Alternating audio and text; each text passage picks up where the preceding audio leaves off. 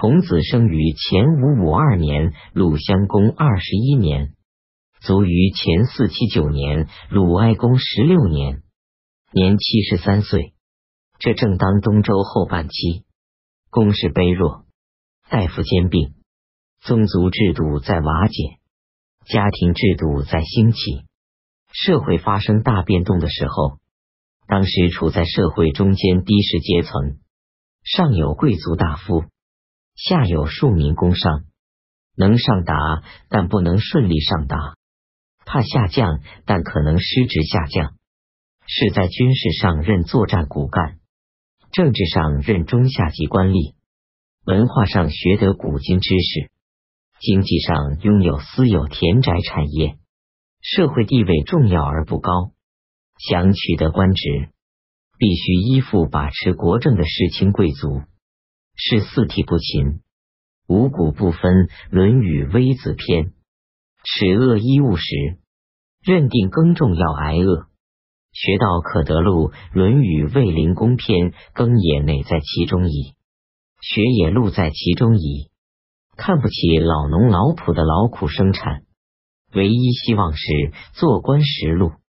但是在未出世时，生活接近庶民，或过着庶民的生活。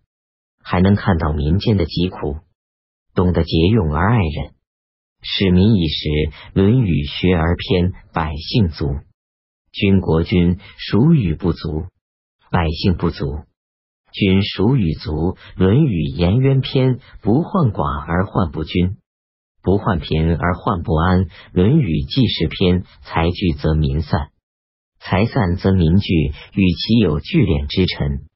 宁有道臣，《礼记·大学篇》一类治国安民的道理，是是统治阶级的最下一层。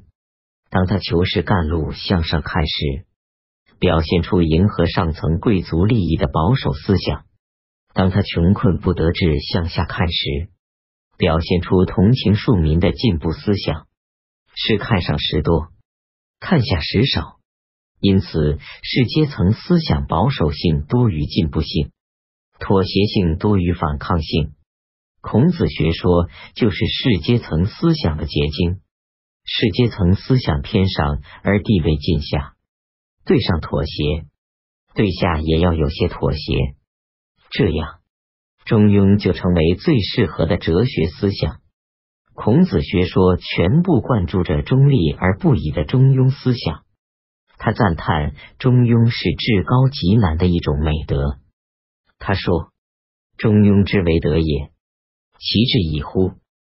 民先少有久矣。”《论语·雍也篇》中庸应用在人伦上，是父慈、子孝、兄良、弟悌、夫义、父听、常惠、幼顺、君仁、臣忠。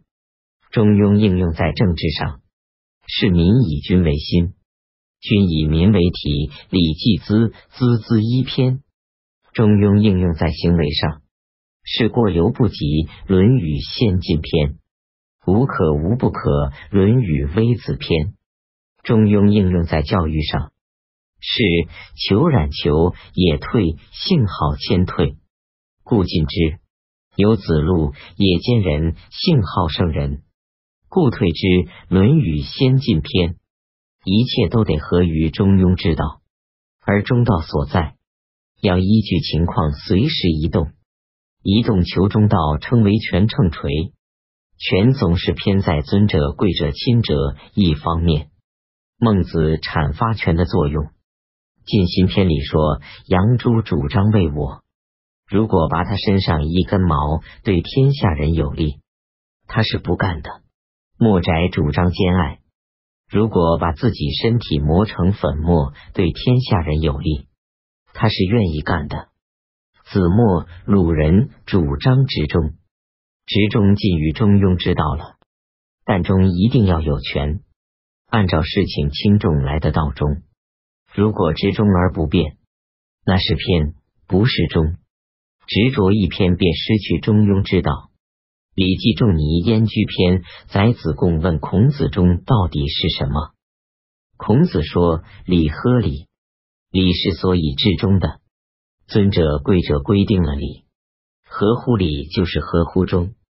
尊者贵者不能对所有正在发生的事情都规定出一个理，而处理事情又必须有一个中。孔子和儒家大师处理或议论这些事情的所谓中，弟子记录下来，都成了礼或礼，说明礼的意义就是礼。孔子活着的时候，齐国晏婴说他礼节繁盛，几辈子也学不完他的礼。孔子死后，儒家大师各说他们认为得众的礼或礼。儒家待贵者尊者治理并讲理。适合统治阶级的需要，因此孟子以前儒学实际就是理学，遭受墨家猛烈攻击的也就是这个理学。中庸思想是士阶层妥协性的表现。理论上，中道虽然偏在贵者尊者方面，对卑者贱者的利益却还要兼顾。但事实上，贵者尊者并不实行自己应负的责任，而卑者贱者总负着片面的过度的义务。这样，中庸之道讲不通了。凡讲不通的事情，都归到天命。高远莫测的叫做天，无可奈何的叫做命。得罪了天，祈祷是无用的。君子为天命，不为天命的是小人。孔子五十岁才懂得天命，就是说懂得天命，一切都能讲通了。孔子不很谈天道与天命。战国时，唯信的仁义学派大师子思孟子才开始发挥天命和五行学说。唯物的礼乐学派大师荀子把天看作只是自然存在的无知之物，根本否认有天命。孔子也用中庸思想来看人与鬼神的关系，他不谈神怪，也不明确否认神怪。他说：“未能是人，焉能是鬼？